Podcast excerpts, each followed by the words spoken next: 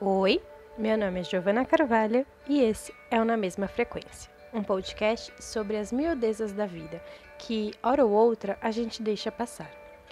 Hoje nós vamos falar dos ciclos e dos pontos finais. Encerrar um ciclo sempre nos rende aprendizado, consequências.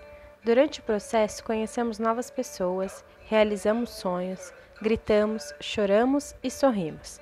E no fim, deixamos para trás apenas aquilo que não trouxe paz para o coração. Levamos conosco os melhores momentos dessa experiência.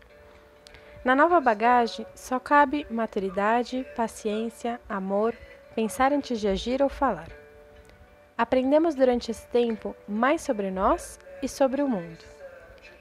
Em meus ciclos eu aprendi que eu poderia ser mais tolerante, mais resistente aprendi a dar valor às verdadeiras coisas que valem algo nessa vida.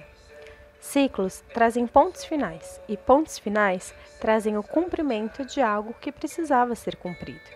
Espero que, assim como eu, você possa olhar para trás um dia e pensar: nossa, como eu evoluí! Deixando no passado as deficiências mentais que amarguraram por um longo ciclo.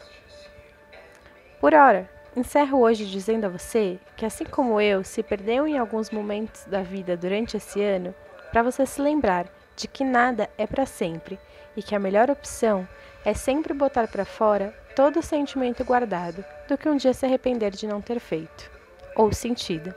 É isso, até semana que vem.